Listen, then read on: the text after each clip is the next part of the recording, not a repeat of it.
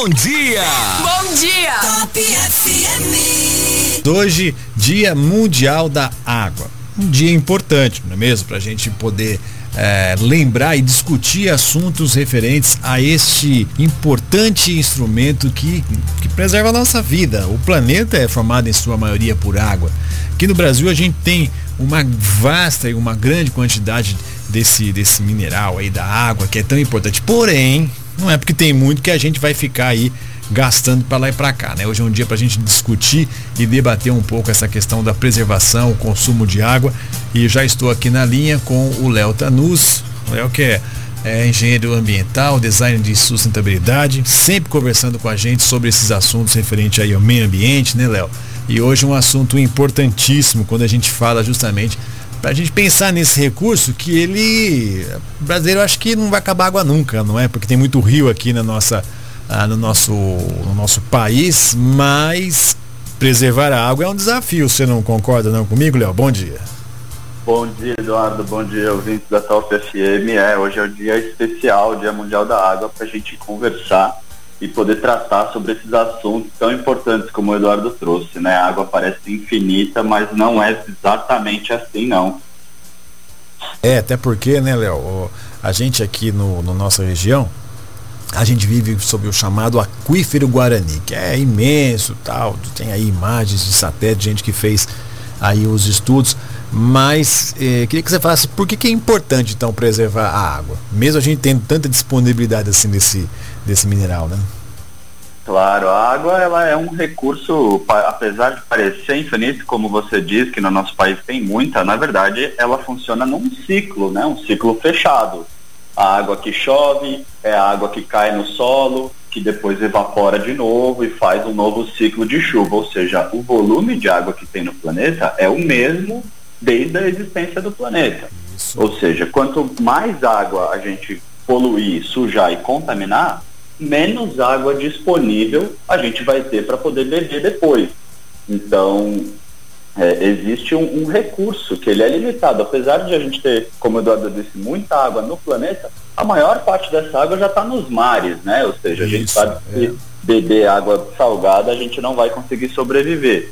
E as outras partes de água que estão guardadas nos rios, ou nas geleiras, ou nas águas subterrâneas, elas têm um, um volume finito, né? Ou seja, em algum momento, se a gente não cuidar, pode acabar e a gente já teve algumas experiências aí, como o racionamento e a crise hídrica, que já trouxeram um pouco essa sensação para a gente. Ah, não tenha dúvida disso. E, e, me parece que talvez porque isso fique lá atrás, já passou, as pessoas se esquecem um pouco disso, não é verdade? Por exemplo, aqui em São Paulo, o Léo agora está morando em outro estado. Está tá em Minas, né, Léo? Se eu não estou enganado, é isso? Correto. Isso, mas você lembra, né, Léo, aquele que é uns quatro, cinco anos atrás, que o estado de São Paulo, e você que estava morando em São Paulo, viveu isso de perto. Racionamento de água, o manancial ali da Cantareira, se eu não me engano, praticamente eles falam que é no volume morto. O volume morto é o, é, o, é o vamos dizer, é o, é o fundo do poço quase, não é, Léo? Sim, isso aconteceu. Eu ainda morava em São Paulo, né? E quem, quem vive na roça e no campo sabe o que, que é não ter água, né? Quando um poço dá problema, uhum. quando a bomba acaba ou quando a nascente seca, as pessoas que moram na roça têm é, mais valor a isso porque sentem mais na pele, né?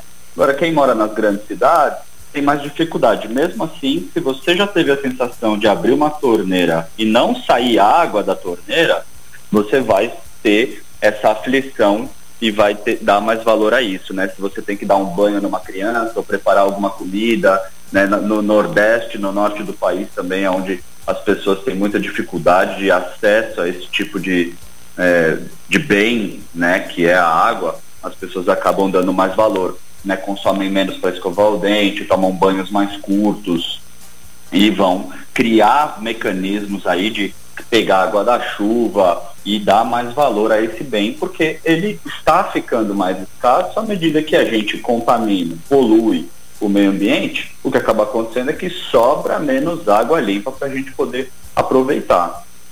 E aqui na nossa cidade de Bauru, Léo, a gente viveu uma situação no ano passado, ali por volta de setembro, outubro, novembro, um problema seríssimo. A gente tem um rio chamado Rio Batalha aqui em Bauru, que abastece pelo menos 30 por 30 a 40% da cidade e ele simplesmente, por conta da estiagem, é, não deu conta da vazão. E aí tivemos aqui na nossa cidade de Bauru um problema seríssimo. Então o que está falando não é um assunto que óbvio acontece muito lá no norte e nordeste, mas acontece em muitas cidades do, do, do centro, do, aqui, da região sudeste e tudo mais, justamente por isso, por, porque é esse ciclo que você comentou. Né? E aí tem que ficar fazendo prece ou dança da chuva para São Pedro para poder, poder chover, para o rio ter a água, para abastecer a cidade. Não é assim que funciona sempre, né? Por isso a preservação é importantíssima. Isso, é. O desperdício e a falta da gestão adequada da água, ela vai desde o início da cadeia, né? Como a gente comentou, tudo funciona em ciclos. Então, se você não tem áreas de floresta, de vegetação, que protegem essas zonas de recarga, essas zonas de umidade nas cabeceiras dos mananciais. Você já tem um ponto a menos para a água e para a natureza. Se você só tem é, monocultura, sistemas de agricultura que consomem muita água e não deixam esse solo se recarregar adequadamente, menos um ponto para a natureza e para a água. Né? As indústrias que não têm uma fiscalização adequada no sentido de qual é a qualidade da água que está se devolvendo, né, pessoas ou empresas que acabam burlando e fraudando esses laudos, menos um ponto para a natureza. Né, você não tem é, leis de incentivo que favoreçam essas iniciativas sustentáveis que ocorram, né, como, por exemplo, dar um, um desconto, um incentivo fiscal para quem faz coleta de água de chuva, ou dar um incentivo para quem tem uma zona de, de mata preservada e está restaurando e recuperando a vegetação. Tudo isso você pode ir para um caminho de um processo favorável que vai beneficiar a gestão da água e da natureza, ou você pode ir para um caminho de destruição e de complicação para esse sentido, que é o que a gente vem enfrentando há muitos e muitos anos já. Né? É, e aí tem uma outra situação que é bastante complicada, que é a questão do saneamento básico na nossa cidade, nas nossas cidades. Aliás, um dos assuntos que nós já conversamos, não é, Léo, foi justamente sobre isso, a importância do saneamento básico. E nesse contexto, a água é importantíssima, porque se você não tem água, você não consegue oferecer um saneamento básico ah, de, de, qualidade para as cidades. E, e além, é, a, a, economia que se faz também ela influencia né, nessa relação do saneamento básico. Não é mais ou menos assim que funciona? Isso, Eduardo. É importante a gente lembrar que o saneamento básico é um conjunto de quatro sistemas, né, que é o abastecimento de água, a coleta, o afastamento e o tratamento do esgoto, o cuidado e o manejo dos resíduos sólidos, que é o lixo que a cidade produz, né, e os sistemas de drenagem de água pluvial, os bueiros, as bocas de lobo, os sistemas que levam a água da chuva é, para algum lugar quando acontecem as chuvas. Então, se a gente for olhar cada um desses pontos de forma bem rápida, e alguns números que eu trouxe aqui, então a gente ainda tem hoje em dia 16% da população brasileira sem acesso à água de qualidade, o que isso representa mais ou menos 35 milhões de pessoas. Na questão do esgoto, a gente tem quase 50%, são 46% do esgoto que é gerado no país ainda não são tratados, ou seja, metade do esgoto que o brasileiro produz acaba indo para um rio, para uma vala, para um córrego, para algum local sem tratamento adequado. Na questão do lixo da cidade, cada pessoa produz mais ou menos um quilo de lixo por dia, sendo que desse um quilo, metade é lixo reciclável ou rejeito e metade é lixo orgânico. E na drenagem da água da chuva na cidade, a gente já tem exemplos fora do Brasil e alguns poucos inícios de, de projetos e trabalhos realizados aqui no país que trazem outras iniciativas, mas ainda aqui a regra é pegar a água da chuva, jogar o mais longe possível, joga ela para o rio o mais rápido possível, uhum. sem tratamento, sem nenhuma forma de diminuir e melhorar a qualidade dessa água, e a gente vai criando essa bola de neve, esse efeito cascata é, de um ciclo vicioso, né, e não de um ciclo virtuoso que quer melhorar a qualidade de água, que quer infiltrar essa água, que quer tratar essa água, que quer cuidar de tudo isso, todos esses elementos. Né? Então a gente ainda tem muita dificuldade em trabalhar esses quatro itens aí do saneamento básico e fazendo projetos e iniciativas que favoreçam o desenvolvimento disso, a gente vai ter uma condição, uma qualidade melhor daqui para frente. É, você vê que é um, é um, é um item tão importante para a nossa vida, ele é de graça, né? de, de, graça, né? Tem muita gente que paga por isso depois, mas ele na natureza ele é de graça e a gente percebe que infelizmente é, as autoridades não se preocupam muito por isso. Tem um bairro aqui em Bauru, só para você ter uma ideia, Léo, é, que fica aqui na zona, na zona sul da cidade, que simplesmente a construção dele não previu, por exemplo, galerias ou boca de escoamento da água. Então, quando chove, forma aquele fluxo de água, né, que é normal, uhum. que vem da chuva, é uma região que vem de baixada, ele forma um vale, e aí vem cai o Jardim Europa, o Jardim América, que os, quem mora nessas, nesses bairros aqui em Bauru sabe muito bem que eu estou falando, que quando vem a chuva, ela desce e ali embaixo tem um rio eu não sei se é o Rio Bauru, como é que chama o nome do córrego ali, mas enfim, que essa água vem que vem. E ela vem levando asfalto, ela vem, ela, ela entra nas casas, justamente por isso, não é, Léo? As, os governantes, né, os administradores, quando pensam em, nesse caso aqui que que, que, que, a água vem, que vem, que é uma beleza, né? Aqui em Bauru tem problema seríssimo, que é as Nações Unidas, e vira notícia sempre quando chove. Semana passada choveu e encheu de novo que é a drenagem urbana, não se pensa muito nisso. É como você falou, ah, onde vamos jogar essa água da chuva? Não é pensado, não é. Essa água é importantíssima, não é, Léo? Até para o sistema de abastecimento, saneamento da cidade. Perfeito, isso com certeza é uma visão que a gente costuma trazer como um elemento que é uma visão holística e sistêmica, né? Se a água é a mesma, se a água que cai no topo do prédio, se a água que cai no asfalto da rua vai acabar caindo num rio, ou num manancial de abastecimento de água, se eu deixar essa água chegar suja e contaminada lá na ponta do manancial, o que, que acontece? Eu vou ter mais custo para tratar, vou ter mais custo para limpar e às vezes até fica inviável fazer isso. Então, se a gente imaginar uma régua da linha do tempo, uma régua da qualidade da água, onde no início a gente tem a água mais suja que a gente pode imaginar, e do outro lado, lá no fim da linha, a água mais limpa que a gente quer beber, a água mais pura que a gente tiver, a gente vai ter caminhos e, e estágios dessa água, ou seja, a água da nascente já é uma água que já está mais limpa, mais pura, quase pronta para beber. Uhum. A água da chuva é uma água que está no meio do caminho. A água que cai no piso, no asfalto, é uma água que já está um pouco mais longe de poder está num estágio para poder beber. E a água do esgoto e da contaminação industrial é a água quase no começo da linha, lá do lado oposto desse, desse fim da linha da água mais pura. Ou seja, se eu puder ir tratando, cuidando, preservando, gerenciando esse bem que é a água, seja na forma de esgoto, seja na forma de drenagem da, da cidade, seja na forma de um efluente industrial, se eu já puder ir controlando e minimizando essa contaminação, na hora que chegar lá na hora do manancial, eu já tenho uma água mais limpa, que eu vou ter menos dificuldade de tratar, ou seja, menos custo, mais efetividade, um sistema integrado que já esteja cuidando e gerenciando tudo isso desde o início, né, que a gente fala que é o controle na fonte desde a hora que a água bateu no asfalto e começou a correr pelo, pelo piso, como que eu vou cuidar? É. A estratégia hoje é uma estratégia sempre imediatista, de não, manda essa água o mais longe possível, é. da forma mais rápida possível. E aí acaba caindo um monte de água ao mesmo tempo, no mesmo lugar, no mesmo rio, e aí é muita água vindo de todos os lados de uma vez só, e é isso que causa as enchentes, os alagamentos. E, e, tem uma coisa, não é, Léo, e que, que está comentando, principalmente quando é, dessa água aqui da chuva e tudo mais, e ela sempre vai ou para um vale, é, caminho natural também das coisas, não é verdade? Vai para um vale, um rio. O rio não está acostumado a receber essa quantidade, naturalmente, essa quantidade de água, e aí acontecem problemas muito sérios com o rio. Aí por isso que o pessoal pergunta, ah, mas não, é, não é natural que vá para o rio e o rio, mas ele desemboca num outro numa outra, numa outra, numa outra nascente, mas num outro rio, então aí vira uma confusão danada, não é? Esse é, um, é o caminho natural das coisas, é, tudo é muito natural, mas ninguém pensa nisso, não é, Léo?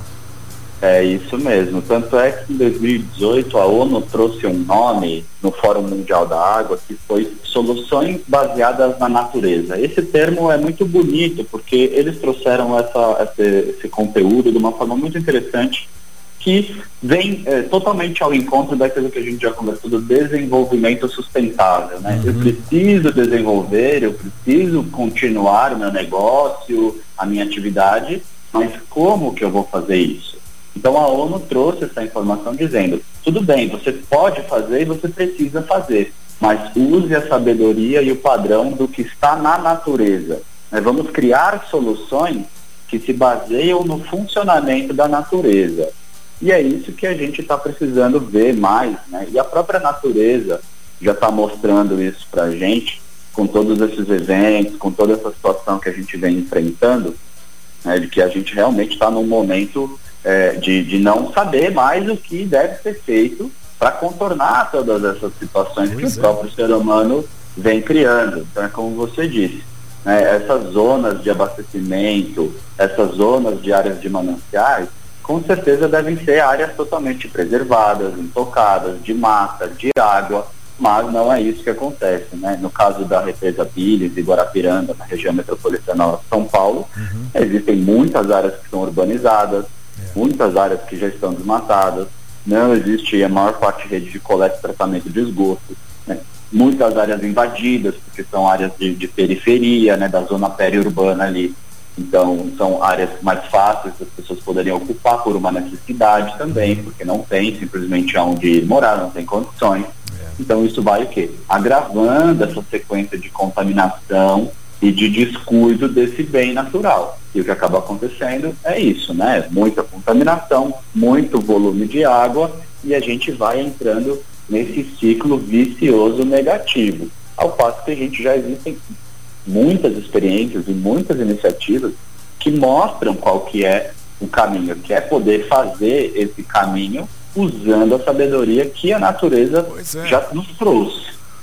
Pois é, é, você falou tudo. A natureza ela, ela dá as respostas também. É que aí o homem precisa ficar mais atento. E estamos falando dessa questão das cidades, é justamente nas cidades onde ocorre muito desperdício de água, não é verdade? É, é o o acionamento da, da, da, descarga de maneira irregular. E hoje, olha só que coisa, as empresas têm apresentado é, alguns vasos sanitários aí, algumas bombas, que elas têm até dois dispositivos, né? Que você pode um fluxo de água maior para um determinado é, serviço você faz no banheiro ou, ou né, o famoso número um, número dois. Então você vê que até as empresas estão um pouco preocupadas com isso, mas falta mais, falta o outro lado. O consumidor também é, tem gente que lava a louça com a torneirona aberta ali, na é verdade, quando na verdade pode abrir a torneira e, e ensaboar, passar lá o detergente, depois lavar. Quer dizer, tem atitudes práticas, o banho pode ser menos demorado, né, Léo? São essas atitudes que ajudam muito no final da, da, das contas, não é mesmo?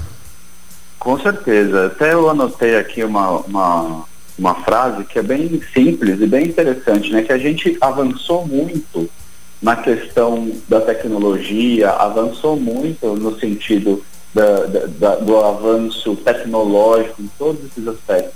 Mas a gente agora está num momento, enquanto humanidade, de avançar na questão moral, né? na questão da nossa consciência, nesse aspecto. Não adianta a gente ter muitas tecnologias que possam tratar, cuidar, desenvolver, se a gente não tem pessoas na liderança, seja na empresa, seja no governo, seja numa associação, que, que tenham esse pensamento preservacionista e de cuidado. Né? Porque tecnologia da engenharia para a gente resolver existe. As soluções que a natureza já nos mostrou estão aí. Agora, cabe a quem gere, a quem coordena tudo isso, né? cabe a cada pessoa dentro da sua casa também desenvolver ou resgatar, na verdade, essa sensação, resgatar esse conhecimento de cuidar realmente do planeta. Né? É um momento que a gente realmente é, precisa trazer de volta, resgatar essa sensação e esse cuidado pela natureza, porque é isso que o nosso planeta está precisando ver nesse momento, né? pessoas e iniciativas que estejam cuidando, preservando, gerenciando de uma maneira respeitosa e consciente todo e qualquer tipo de ação, seja roubar, fraudar, burlar, ou seja, cuidar, economizar, plantar, tudo isso nesse momento vai ser um, um sinal de, de mudança da nossa consciência enquanto humanidade. É, Léo, antes da gente fin finalizar aqui, de fazer a última pergunta, tem uma questão que eu queria abordar com você, que é isso. Obviamente que a consciência de cada um é muito importante, mas a gente tem empresas, as empresas, principalmente algumas delas, utilizam da água como um meio importante para os seus processos produtivos. E tudo bem. É, desde que, como você até numa das suas falas, desde que ela entenda e, e, e transforme, né, volte com essa água é, com um grau de pureza aceitável para a natureza. Então tem empresas que são responsáveis é, ambientalmente responsáveis nesse sentido. As empresas tratam muito a questão da palavra sustentabilidade, está sempre ali nos seus discursos e tudo mais, ok. Mas a gente tem, infelizmente, tem alguns casos no, no, no país onde algumas empresas, por exemplo, eu vou citar duas aqui que é, é, público e notório, que já provocaram sérios danos ambientais, que é a Vale e a Petrobras. A Petrobras, por vazamento de, de, de petróleo na Baía de Guanabara, várias vezes, e isso o petróleo é altamente danoso, mas mais especificamente no caso da Vale tem duas, duas situações, né? Aquele há dois anos, há três anos, né? Aquele desmoronamento onde aquela aquela barragem eh, ela, ela, ela matou lá mais de 400 pessoas, mas aquele produto por onde passou trouxe uma série de problemas. E teve uma outra, eu não vou me lembrar o nome agora, é, mas também, acho que não me engano, da Vale, inclusive que aquele material foi é, indo pelo rio, né? E, e foi desembocar lá no, no, no, mar. Você lembra dessa história? Que, Sim, que, que os efeitos. E, é, acho que, se não me engano, o Rio do Peixe lá, né? acho que em Minas, né? Com divisa com depois com o Espírito Santo. Mas você vê a, a, a, o dano ambiental que isso traz. E para recuperar, né, Léo, é muito tempo, não é não? Sim, é, esses, esses crimes, esses eventos que você comentou aí foram do Rio Doce e de Brumadinho. Rio Doce, né? é, Rio Doce. Uhum. A, a Vale junto com a Samarco, trouxeram e até Verdade. hoje, na verdade, ontem mesmo eu recebi uma imagem de um grupo que é, são de cuidadores do Rio Doce, certo. mostrando que até hoje, por exemplo, as vacas e a pecuária que vai lá beber da água do rio para tirar, matar a sede, uhum. o que acaba acontecendo? Essas vacas, a água ainda é tão poluída até hoje que as vacas acabam abortando Nossa os fetos dos bezerros. Eu até ia te mandar essa foto ontem, mas achei que era chocante demais para te mandar isso à noite. Mas é um assunto que isso as pessoas estão tratando é, da água como mercadoria, né, e não como um direito. Então esses crimes eles ainda continuam a acontecer, né, são muitos acordos, muitos é, é, lobbies multimilionários que prevalecem acima de tudo né, prevalecem sobre o cuidado, a preservação do meio ambiente, a vida das pessoas. Né? Então, de novo, é, não é a empresa, e sim as pessoas que estão coordenando aquela empresa. Uhum. Então, enquanto as pessoas, a humanidade não perceber que é esse o ponto que a gente está precisando mudar, né, é, é cada um fechar sua torneira, mas os grandes donos dessas grandes, eles precisam fechar a torneira dessa consciência é. errada, que não é o lucro acima de tudo. Né? Não é a vida das pessoas, você paga uma indenização e, e quitou. É. Né? Ah, olha, eu vou te devolver um dinheiro aqui, porque seu pai, sua tia e todo mundo da família morreu, mas ó, toma um dinheiro aqui que está tudo certo. Não é isso que resolve. Uhum. Né? Até hoje as pessoas continuam sem água, continuam sem poder cultivar. Então você imagina, vidas de pescadores, gerações de famílias de pescadores Sim. que não podem mais pescar. Gerações de famílias de agricultores que não podem mais agricultar, Isso. porque a terra está toda contaminada. Pessoas que viviam da pesca, da água, da caça, as, as, comunidades indígenas, os ribeirinhos que estão ali em volta do rio, que a gente sabe que historicamente as civilizações se desenvolveram na beira dos rios por conta da, da vitalidade, da abundância, é. essas famílias elas têm que ir para subir o morro. Não pode mais mergulhar no rio, hum. não pode mais beber água do rio, não pode mais pescar no rio. E essa situação é, ainda hoje fica num lugar meio de impunidade, né? não existe de fato lei também, ou uma pressão política é, da população existe, uhum. mas pressão política, pressão legal, né? pessoas que de fato que governam, que queiram fazer a mudança, precisam tomar a frente e de fato construir essa mudança. E essa, para mim, é, essa condição do coronavírus, nesse ficou há já mais de um ano, né? Eu lembro quando a gente fez as primeiras entrevistas, Verdade. quando estava começando o Covid, eu lembro de eu comentando isso, que se o coronavírus demorasse mais de um, dois anos, a gente poderia começar a ver alguma mudança de atitude da população uhum. e da humanidade como um todo. E a gente ainda está num momento de, de dúvida, né? É. As pessoas ainda não conseguiram tomar atitudes é, é, reais, efetivas, que possam contornar isso. Né? Tá todo mundo achando que a vacina que vai resolver tudo isso. Então, a verdade é que a gente vive um momento sem precedentes na história da humanidade. Né? Parece que o planeta está parado, esperando ver como que a humanidade vai reagir frente a tudo isso que a gente mesmo cometeu. Né?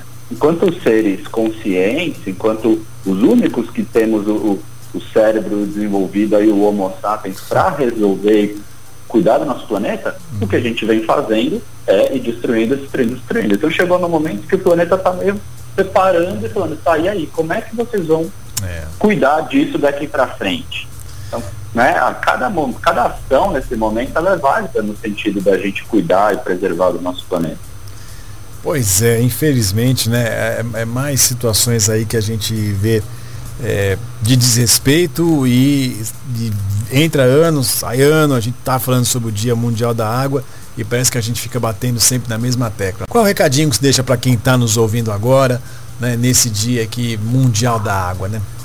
Muito bom, eu queria compartilhar uma frase aqui que eu escrevi que é realmente isso que eu falei no final, né? Cada ação, cada movimento a favor do respeito e do cuidado da natureza nesse momento ele é válido. Né? Cuidar de uma planta na calçada, economizar água dentro de casa, reduzir a quantidade de lixo que você produz, né? tentar fazer uma captação e aproveitar a água da chuva, né? saber que as pessoas estão fazendo pequenas ações que, que estejam a favor da natureza, tudo isso vai ser levado em conta e você vai poder desfrutar de uma sensação interior que é saber que você está tendo atitudes coerentes, que você não está prejudicando o próximo, nem o planeta. É isso que esse momento do nosso planeta pede. Né? Ninguém precisa saber o que você está fazendo ou não, é. mas você, ao saber que está fazendo alguma coisa certa, você vai perceber que está apoiando e contribuindo para a natureza. E aí as coisas vão se acertando aos poucos, né? Você vai percebendo que você está tendo atitudes mais certas, que você está cuidando e preservando o nosso planeta e acertando o rumo das nossas ações, a gente vai tentando acertar o rumo da nossa vida e acertando o rumo da nossa vida, como humanidade, talvez a gente possa acertar o rumo que o planeta está tomando nesses últimos tempos que a gente vem enfrentando todas essas situações bem difíceis e o momento pede uma mudança da humanidade quanto um todo. Uhum. É verdade, Léo. E nunca, nunca é tarde para começar, não é, Léo? A gente é, pode fazer isso já a partir de hoje. O planeta agradece, não é mesmo? Com certeza, a gente tem a oportunidade, é, é, é, é, ok a gente errar. O importante é a gente perceber e corrigir isso, né? Sempre é tempo de mudar. E não um erro como uma falha, mas um erro como um aprendizado. Todo mundo tem a oportunidade de aproveitar isso, independe de credo, de classe, de raça, de cor ou de status social, desde a pessoa numa casa simples até a pessoa numa cobertura pode ter ações que é, é, prevaleçam e respeitem o próximo enquanto pessoa e o próximo enquanto natureza também. É verdade. Léo, quero agradecer mais uma vez sua disponibilidade, sempre conversando com a gente sobre esses assuntos aí que diz respeito ao meio ambiente e trazendo uma reflexão bastante positiva e que nos faz aí refletir sempre sobre é, o, a água, o ar, as árvores, né, Léo? Tudo tá, nós estamos tudo integrado até porque a gente faz parte dessa cadeia também, viu, Léo? Mais uma vez, muito obrigado, tá joia? Gratidão você, Eduardo, a todos da Top FM. É um prazer. Espero poder estar contribuindo para as reflexões e para o cuidado do nosso planeta e das pessoas. É, mas tem contribuído bastante sim, viu, Léo? Bom dia para você. Bom dia, agradeço. Acabamos de conversar com o engenheiro ambiental, design de sustentabilidade, Léo Tanus. Falamos sobre os desafios que a gente tem pela frente com a preservação da água. Hoje, 22 de março, Dia Mundial da Água.